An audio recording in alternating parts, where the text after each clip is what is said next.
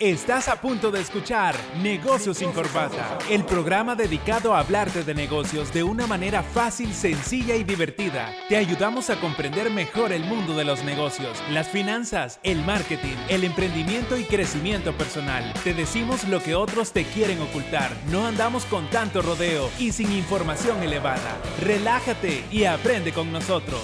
Comenzamos.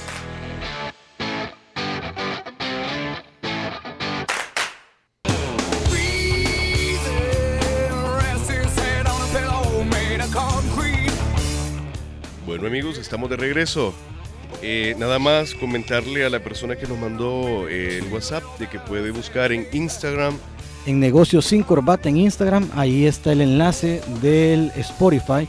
Solo le da clic y ya lo lleva directo y no se olvide darle seguir en Spotify a Negocios sin Corbata para que cada vez que nosotros vayamos poniendo un programa, eh, ahí se, se lo va a actualizar.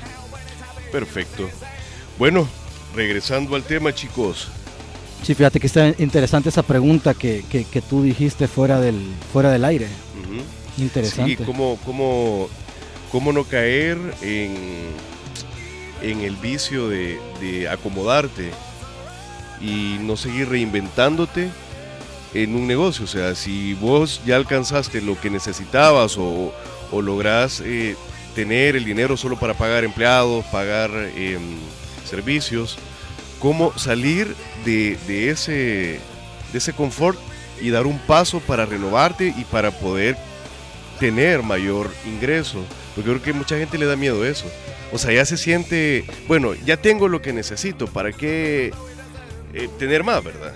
Sí, yo creo que la renovación de un negocio es la consecuencia de la renovación del que está a la cabeza. Si el que está a la cabeza no se renueva, no puede renovar su negocio. Yo creo que esto debe de pasar bastante en los negocios familiares, fíjate, donde el, el papá, que puede ser un señor ya adulto, mantenga las reglas como cuando él inició.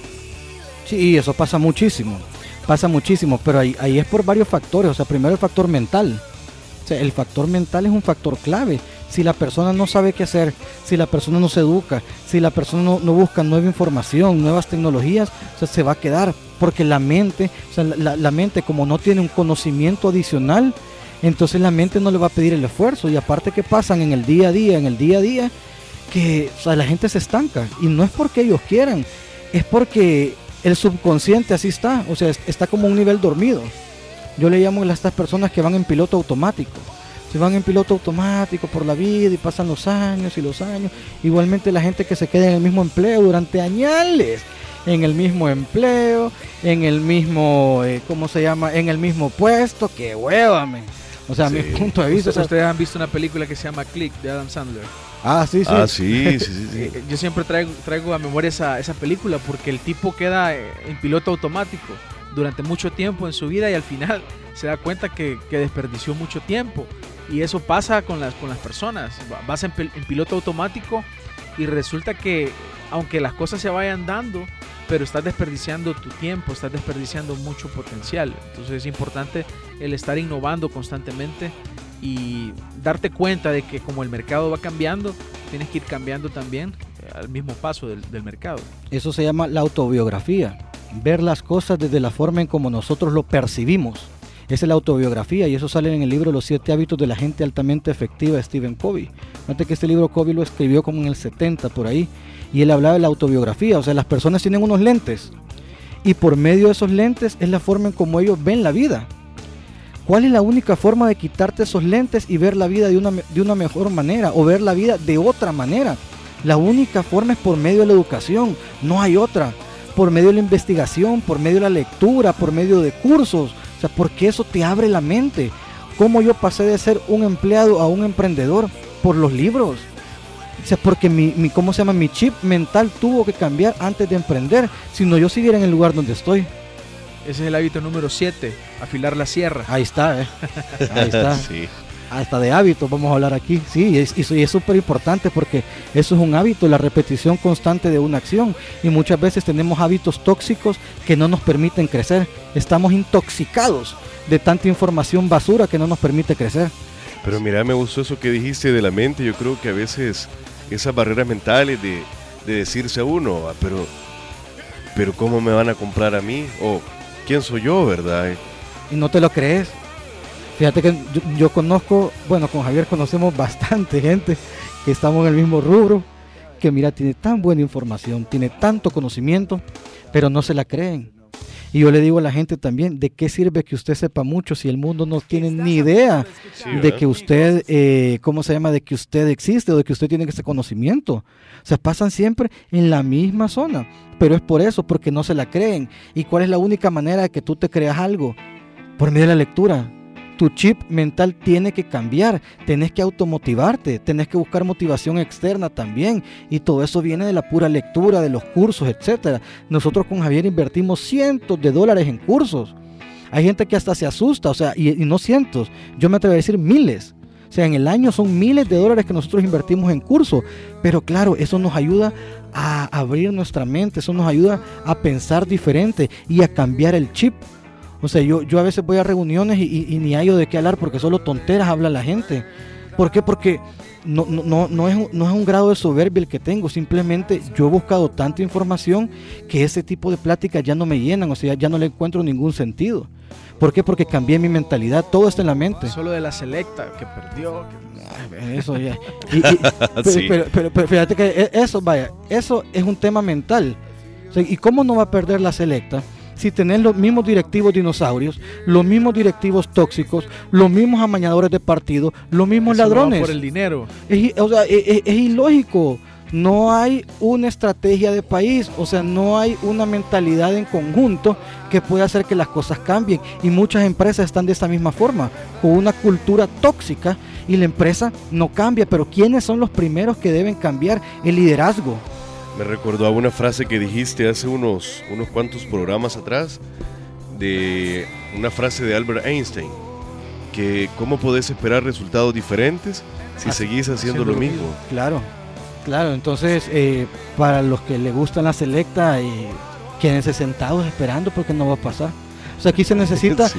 Sí, es que es la realidad. Aquí se necesita una nueva generación, se necesita una nueva cultura, se necesita trabajo de país. Le piden apoyo a las empresas privadas. ¿Y cómo las empresas privadas se les ocurre que le van a ir a dar apoyo a unos ladrones? Sí. Mejor ya ni hablo de eso porque hasta mi Catarsis, chino le- ya me Mario- encachimbé. Mario Magaña está haciendo catarsis. Ya me encachimbé, mejor ya no, mejor ya no, mejor sigamos con el contenido porque El sector quinario. el sector quinario. Este sector tiene que ver con las ONG, las organizaciones no, guberna- no gubernamentales. Sí, porque en algún lugar teníamos que meter ese. Claro, en algún lugar tiene que ir ese rubro, porque es un rubro que ayuda a la sociedad, pero que no busca lucros. Entonces, ese- Aparentemente. ¿no?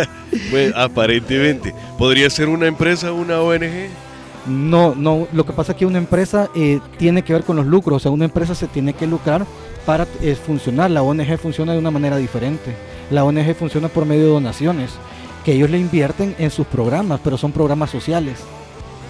Hay empresas que tienen, eh, ¿cómo se llama? ONGs, por ejemplo, McDonald's, eh, la Fundación Carlos Slim, o sea, Carlos Slim, eh, hay varias empresas así grandes que tienen sus, sus fundaciones su- o sus ONG, pero son apartadas de las empresas. Y está el sexto sector que tiene que ver con la reutilización, con el reciclaje. eh, volver a utilizar todos los, Los aquellos- recursos. aquellos recursos que para unos son desechables, pues para otros puede ser una fuente de ingreso. Ah, Y, y eso es bien interesante porque fíjate que hay una frase que dice, la basura de unos es el dinero de otros. Porque aquí ya vamos a, a otro sector, al, al sector del reproceso de las materias primas, la reutilización de las materias primas. Y a medida avanza la tecnología, a medida también avanza la, la situación cultural, el medio ambiente y todo eso, se van a ir viendo más de estas empresas. Y hay empresas que generan muchísima plata, o sea, millonadas de dólares en el tema de reciclaje. Y aquí en El Salvador ya hay varias. Sí, yo he visto bastantes. Fíjate que yo me acuerdo cuando empezó el boom de esto de hacer eh, productos biodegradables. Sí. eh, hace un par de años. Pero yo siento que este momento ya le bajó un poco, fíjate. Fue un boom un ratito y después no no no no crees vos, crees que siguen Sí, claro. Fíjate que eh, no me acuerdo si fue, no sé si fue en Costa Rica o en Guatemala, que salieron unos emprendedores que con hojas de plátano estaban haciendo eh, platos. Ah, eh, qué interesante, Sí, mira, eso su- está súper bueno. su- súper interesante. Lo que pasa que eh, sí, o sea, todavía se ve eso y van a salir muchas empresas. Fíjate que ahora Una ya- mexicana también está haciendo cubiertos con aguacate. Sí, interesante. Fíjate que mi, mi mamá compró una vajilla que es de melamina con eh, bambú. Con bambú. Entonces, eh, sí, ¿no? To- to- todas esas tecnologías van a ir eh, Lo surgiendo. que pasa es que tal vez en nuestro país el nivel de comunicación hacia el exterior ha bajado, sin embargo se mantiene, pero está más fuerte en otros países, en Europa por ejemplo. Así es. Entonces, bueno, una pequeñita clase de economía, de principios de economía en los sectores. eh, son seis, según lo que nosotros investigamos. Y es muy importante que los emprendedores conozcan en qué sector están ellos. Porque de acuerdo a ese sector en el que están los emprendedores, pueden eh, hacer estrategias, eh, pueden aprovechar las oportunidades y pueden también defenderse de las amenazas. Y eso es lo que vamos a ver ahora, el análisis a nivel macroeconómico, o sea, cómo un emprendedor, cómo una empresa puede hacer un análisis macroeconómico o un análisis del entorno de su negocio. Así es. Y vamos a conocer eh, cuáles son esas oportunidades y amenazas que hay dentro de los sectores y que pueden impactar nuestro emprendimiento, que pueden impactar nuestro negocio. Y nos ayuda a analizarlo, nos ayuda a, que nosotros podamos tener un plan de acción cuando suceden cambios repentinos, cambios bruscos. Si hemos analizado el sector, resulta que ya tenemos un plan, un plan que nos puede ayudar. Lo que mencionabas, ¿qué, qué tal si hay una, hay una veda de, de camarones y yo, yo tengo un restaurante de mariscos? ¿Cómo voy a, a resolver ese problema? Entonces, Claro. analizar el sector me lleva a mí a prepararme con un plan B, un plan C aún, para poder actuar y, no, y que mi negocio no se vea muy afectado. Aquí es donde evitamos las, las sorpresas, aquella palabra que yo la odio, es que, es que yo no sabía.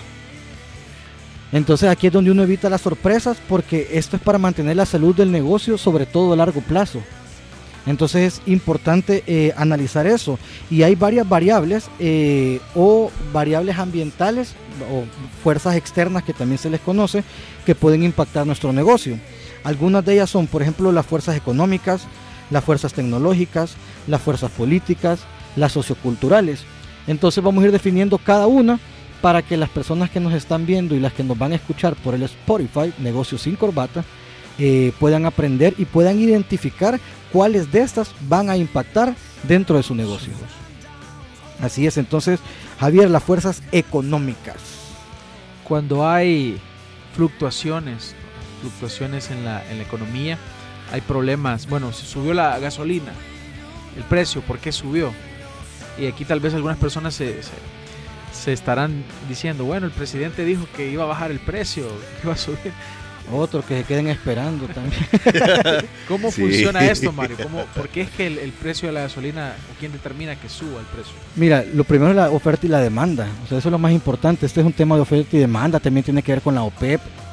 También tiene que ver eh, con el país. O sea, hay un montón de factores.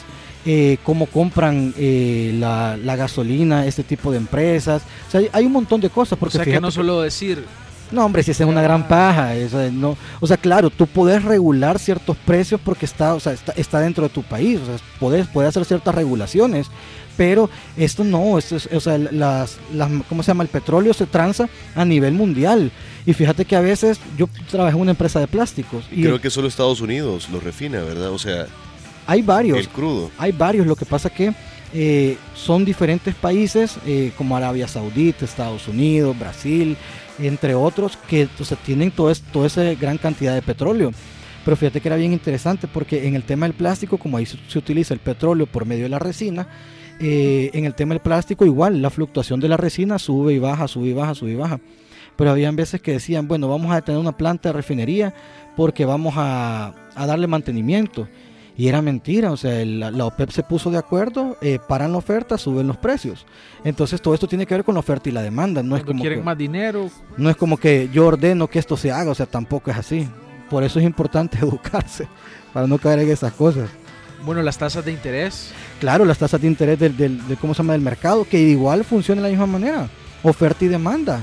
Solo que aquí ya tiene que ver la tasa de interés LIBOR, que la tasa de interés LIBOR, eh, o hoy se llama la tasa Euribor, es con la que eh, hacen las negociaciones de banco a banco, o sea, la banca.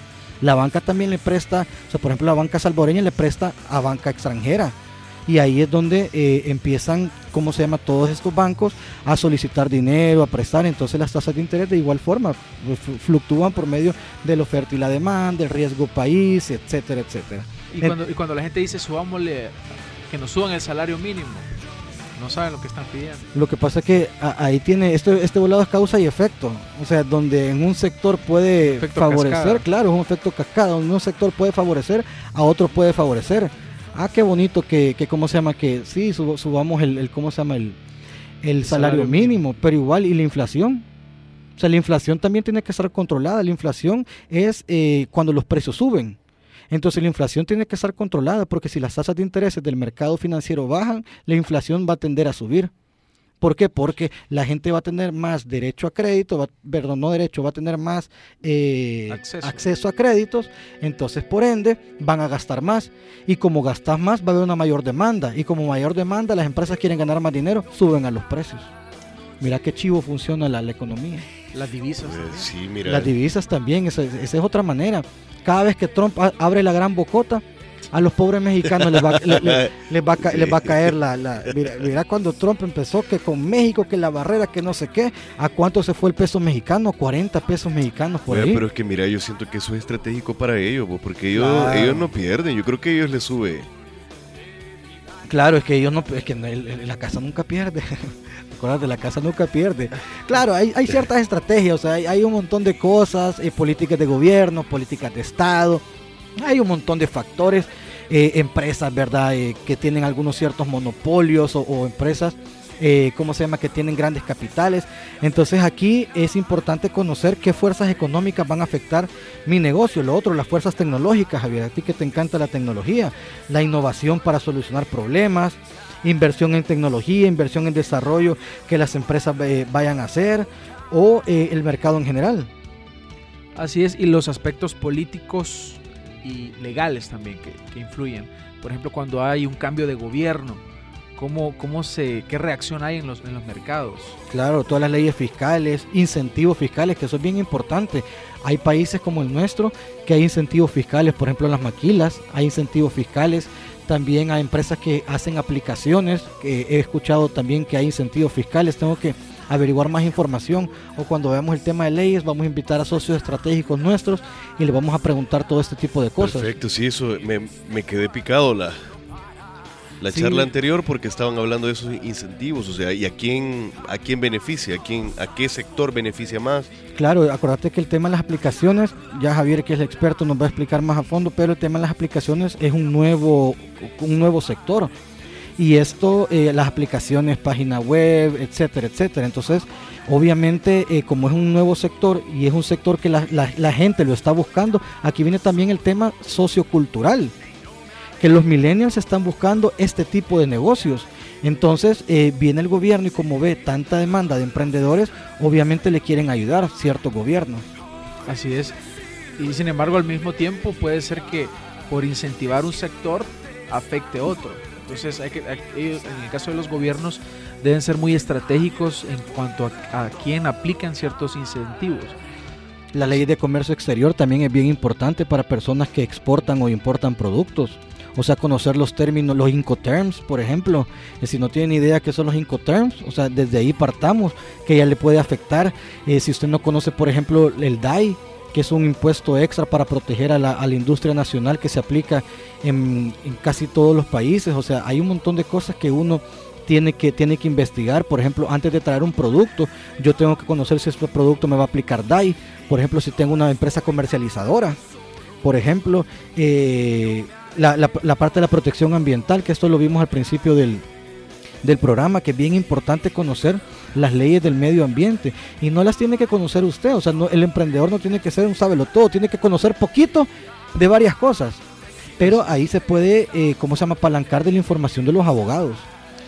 Bueno, y tener asesores como ustedes también, la verdad que al final el tiempo que se pueden ahorrar Claro. Que regarla por completo, solo tirándose sin, sin saber nada, creo yo que vale la pena, ¿no? Claro, el ego, es que a veces en los emprendedores, en los empresarios hay mucho ego de que yo así lo he hecho siempre y por eso los resultados están como están. Mi famosa frase, los números no mienten. Fíjate que ayer estaba, eh, ayer estuve en dos asesorías y me encantó que los dos, eh, mis dos clientes me dijeron, Mario, como usted dice, los números no mienten. Entonces ya, voy a viralizar esa frase, fíjate, porque es la realidad. La gente, vea, ya la voy a registrar. La, la gente miente, pero los números no mienten. Entonces al final le va a impactar y busque asesores. Aquí tenemos a Javier como asesor de marketing, estratega de liderazgo, mi persona también como estratega en la parte de finanzas, finanzas personales, finanzas para emprendedores. Y es un apalancamiento que ellos pueden tener porque la inversión que vayan a tener se la van a ahorrar una gran cantidad de dinero antes de ir a meter la pata o si usted ya la metió tiene que salir de ahí y sobre todo la parte de hacienda que esto es bien importante hay una gran falta de información en el tema de hacienda en el tema contable se le dejan toda la parte de los emprendedores. Hay que ver el contador, es su responsabilidad. Y no te imaginas cuántos casos, cientos de casos que yo he escuchado. Es que el contador me robó, es que el contador no me dijo, es que las multas, pero que no es responsabilidad del contador, es responsabilidad suya porque usted es el dueño de la empresa. Así es. Sí, verdad. Yo he escuchado eso muchas veces también, fíjate. Esa es una excusa bien sonada y en todo tipo de empresas, pequeñas y grandes. En todo tipo de empresas, pequeñas y grandes. O sea, para eso están los auditores. Pero a veces el mismo, en la misma empresa está el contador y el auditor, es juez y parte. Entonces, ¿de qué me sirve? O, los emprendedores ahí, ahí van a baratear a los pobres contadores. Mario me dicen, fíjese que me encontré un buen contador y me cobra 50 dólares, por Dios santo. Mejor vaya ahorrando, le digo yo, porque esa gran regada que le va a hacer el, ¿cómo se llama el contador? Tiene que irla ahorrando, sí. Cuando, le llegue una auditoría de Hacienda, tiene que irla ahorrando por la gran deuda que va a tener que pagar. Por la gran C que le va a hacer el, cosa. Es que este Javier me, regaña si se me va alguna, alguna palabría. Bueno, estamos, hablando de negocios sin corbata. Claro, negocios sin corbata. Y la última fuerza o la última variable ambiental o externa a la cual, antes de irnos al corte, es las, son las fuerzas socioculturales. Debemos analizar bien en dónde va a ser nuestro campo de acción, en qué país, en qué lugar, cómo es la cultura de las personas en donde vamos a, a realizar nuestro negocio, cuáles son los valores comunes que las personas tienen, los hábitos que la sociedad tiene y es porque los cambios eh, eh, en la sociedad son bien constantes. Hay cambios en los estilos de vida, hay comportamientos, hay actitudes que conforme va pasando el tiempo las personas van adquiriendo. Entonces yo, debo, yo debo de pensar en cómo se está comportando la sociedad, eh, cómo está creciendo la población, por ejemplo, cuál es el nivel educativo de mi mercado. Eso es bien importante. Si yo no conozco el nivel educativo, bueno, voy a fallar en muchos aspectos adelante. Por ejemplo, en la publicidad. Puede ser que la publicidad que yo les eh, quiera dar no va a ser digerible para ellos porque su nivel socioeconómico o su nivel educativo es mucho más alto o es mucho más bajo a lo que yo le estoy tirando. Entonces es importante conocer todos estos aspectos para que las siguientes acciones que nosotros hagamos sean congruentes con la realidad. Ok. ¿Hay preguntas? Tenemos una pregunta por acá. A ver, dispárela. Yo estoy iniciando con un puesto de venta de hot dogs. ¿Cómo puedo hacer cómo puedo ser diferente que los demás? Porque si se fijan, en todo lugar hay. ¿Cómo ser creativo sin tener que invertir mucho? Mi idea es tener carritos en todo San Salvador y extenderme a Oriente y Occidente. Mm, buenísimo que, nos diga la marca, hombre, para que invitar al programa que nos traigan unos hot dogsitos ahí para probarlo, pues sí. Queremos probar si, si, pues están más ricos que otros. Bueno, ese va a ser el primer salto, ¿no? Claro, claro, claro. bueno, yo creo que tiene que comenzar a ver cuál es, qué es lo que está haciendo su competencia, porque va a entrar a, un mercado que, por ahí hay algunas marcas top, ¿no? que, a las personas les gusta, entonces tiene que ver con cómo voy a competir, qué elementos diferenciales voy a involucrar. Fíjate que yo hace poco he conocido una marca de hot dogs también, que ellos se diferencian por las salsas que utilizan. Porque no solamente es el, ketchup, la mayonesa, la mostaza, el... Y le echan creo que yuca también. Eh, eh, creo que es otra marca, pero me puse a pensar, o sea, tiene una gran competencia por ahí, hay unos carritos de amarillos con, azul, que son bien, bien famosos. Sí. Pero ellos están cambiando eh, esa parte. O sea, obtienes al final un hot dog, pero un hot dog que tiene, que tiene ciertos elementos que le, le hacen que sea diferente. O sea, algo más, más exquisito, más gourmet tal vez. Tendría que ver a La qué- a qué atención mercado. también. La atención. Sí, y, y algo bien importante, fíjate que esto es parte de la, de la estrategia de, de Starbucks. O sea, ¿qué vendes? Hot dogs. No es que no estás vendiendo hot dogs. O sea, vamos desde ese punto. No estás vendiendo hot dogs. O sea, ¿cuál es la realidad que estás vendiendo? Ahí es donde, ¿en qué episodio? En el episodio, ¿cuál hablamos de la propuesta de valor? En el, en el episodio 4, me parece, ¿verdad? En el episodio 3 hablamos de la propuesta de valor. Ok, porque si, si, si el emprendedor cree, yo vendo hot dogs, ahí vas a quedar igual que los demás. O sea, no Sí, va a haber ningún factor de Del diferenciación. montón. Del montón, o sea, eh, probablemente tu, tu marketing podría ser diferente, claro, eso te va a dar un gran impulso. Una marca buena, eh, un tipo de, de- de salsa especializada, pero ok, vámonos un poquito más a fondo. O sea, vámonos más a fondo. ¿Cuál- qué, qué es lo que tú vendes? ¿Estás vendiendo satisfacer el hambre? ¿Estás vendiendo felicidad? ¿Estás vendiendo un concepto? Entonces yo creo que por ahí me fuera, o sea, a vender un concepto, a vender algo más profundo, o sea, hay que descubrir algo un poco más profundo del ser humano. O sea, porque si vendes hot dog, pues entonces el más barato va a ganar. No, hay que ir más profundo y empezar a hacer campañas de marketing, así como con, con- Javier. Te puedes poner en contacto con Javier eh, para que él te pueda desarrollar un concepto, porque al final te está desarrollando un concepto. Hay una taquería que no la puedo mencionar porque no, no, no es patrocinador. Ah, Pues sí. Pues Entonces, sí. pero esta ta- taquería me- tiene un concepto súper interesante con unas calaveras así rosadas y todo. Ellos se diferencian. Ellos se diferencian. Entonces por ahí podría empezar tal vez el concepto del negocio, eh, ¿cómo se llama? La estrategia. eh, y ahí ya le vas involucrando el tipo de pan, el tipo de salsa y todo lo demás. Pero hay Lo- que ver algo más profundo. Lo que decía Javier estaba interesante, fíjate, de eh, estos hot que él ha probado tienen unas salsas diferentes. Tal vez yo creo que ver un, un tema de un hot dog tipo gourmet, Depende. Ahí, ahí, eh, también el, el nicho de mercado. El- o sea, sí, ¿cuál- él debe- ¿quiénes van a ser tus clientes? Debe elegir el segmento. que- claro, claro. sí, Porque dif- es diferente. O sea, al final una persona puede vender siempre comida, pero ¿quién es, quién es su cliente ideal? Estamos hablando de personas que tienen un, un salario de, de un rango hacia, hacia arriba o estamos hablando de personas que trabajan en, en- en- en un tipo de trabajo donde obviamente los salarios son, son menores. Ese es, por eso es importante verlo del nivel socioeconómico también de mi nicho de mercado ujú. a quien yo voy a atender, porque probablemente yo pueda tener un concepto bien chivo, bien elevado, bien, bien creado, pero finalmente mi, a quien estoy atendiendo es un sector que ni siquiera le importa el concepto, ellos quieren comer y matar el hambre. Sabes que cuando Correcto. mencionaba ella que cómo no invertir, o sea, cómo poder ser creativo y no invertir, se me vino a la mente, no sé si ustedes recuerdan, cuando hubieron un par de car wash que decidieron poner mujeres a lavar carros, Ajá. unas guapotas. Eso se me vino a la mente, ¿verdad? Bueno, mira, eh, eso es importante lo que, lo que dice Javier. ¿Cuál es, tu ¿Cuál es tu segmento de mercado? Y en, el, y en el episodio 2, si no me equivoco, hablamos del segmento de mercado. O sea, ¿quiénes van a ser tus clientes?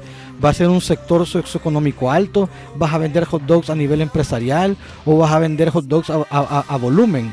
O sea, ahí depende, depende cuál es tu cliente. Sí. Hay, que, hay que eh, definir tu cliente, definir tu estrategia. y tiene que pensar si solo quiere vender o quiere crear una comunidad alrededor de su marca, hasta dónde, hasta dónde llega, porque bueno, la vez pasada nos preguntaban, ¿y si solo quiero vender? Y si solo, cuando hablábamos de la propuesta de valor, y si solo quiero Y solo quiero ganar pisto. Ganar pisto. Yo solo quiero ganar dinero. Entonces, sí se puede. Cualquier, creo que hay varias, varias personas que hacen Claro que hacen eso. mismo, pero se trata de crear valor para que hablemos de algo perdurable. Porque Sí. si no, rápido, el, el cliente rápido te, te puede cambiar por otro. Y, no y, se, y se aburren, y se aburren, porque eso es importante. Vaya, el tema de las generaciones. O sea, por ejemplo, los millennials, eh, los senials, los centennials, los baby boomers. O sea, cada generación tiene como un arqueotipo. O sea, cada generación tiene eh, un- una forma de pensar diferente. Entonces, no le puedes vender igual a un baby boomer que a un millennial. No le podés vender igual. Entonces es importante esto de las fuerzas socioculturales que afectan acá también tu negocio. Otra cosa que, que, puede hacer esta persona es hacer un análisis, todo lo que hemos hecho ahorita, un análisis macroeconómico para que él también entienda el mercado. Es importante conocer al cliente, a qué mercado va a estar enfocado y de ahí empezar a implementar sus estrategias. Bien, bueno, creo que hemos, hemos concluido con la información que, que traíamos y les invitamos a que puedan seguirnos en nuestras redes sociales. Pueden seguir a Mario Financiero en Instagram. Pueden seguir, por favor, a Radio Asder. Y pueden seguirme a mí como Javier Castro Marketing. Estamos para ayudarles. Perfecto, bueno, hay otro, otra tarde excelente con buena información. Recuerden que pueden buscar los podcasts en Spotify. Negocios sin corbata. Negocios sin corbata o buscar Negocios sin corbata en Instagram y desde ahí seguir el vínculo. Así es. Así que nos escuchamos el próximo miércoles. Atentos, van a decir un poco de lo que vamos a hablar la próxima o lo dejamos con la duda. Eso no, vamos, a dejar con la duda. Ahorita lo importante es que, eh, ¿cómo se llama? Nos busquen en Spotify Negocios Sin Corbata, también en, la, en, Instagram de Negocios Sin Corbata, ahí está el, el enlace, y que se vayan poniendo, eh, ¿cómo se llama? Que vayan escuchando todos los episodios porque al día. al día, correcto, que se pongan al día, porque vamos llevando una secuencia de cómo hacer un plan de negocio y no morir en el intento. Así es como le hemos puesto a todas estas temporadas, más de 50 temporadas que vamos a tener en Negocios sin Corbata. Perfecto, bueno, eso ha sido todo amigos. Recuerden siempre mandar sus preguntas al 72 35 41 21 o buscar a Mario Financiero, Javier Castro en redes sociales para hacerle sus consultas. Ahí estamos a la orden. contrataciones, pues. Claro, Estamos a la orden. ahí estamos a la orden. Así que nos escuchamos el próximo miércoles 3.30, amigos. Hasta pronto, emprendedores. Esto fue Negocios sin Corbata, el programa dedicado a hablarte de negocios de una manera fácil, sencilla y divertida. Te esperamos el próximo programa para hablar de negocios, finanzas, marketing, emprendimiento y crecimiento personal. Hablemos de negocios sin corbata.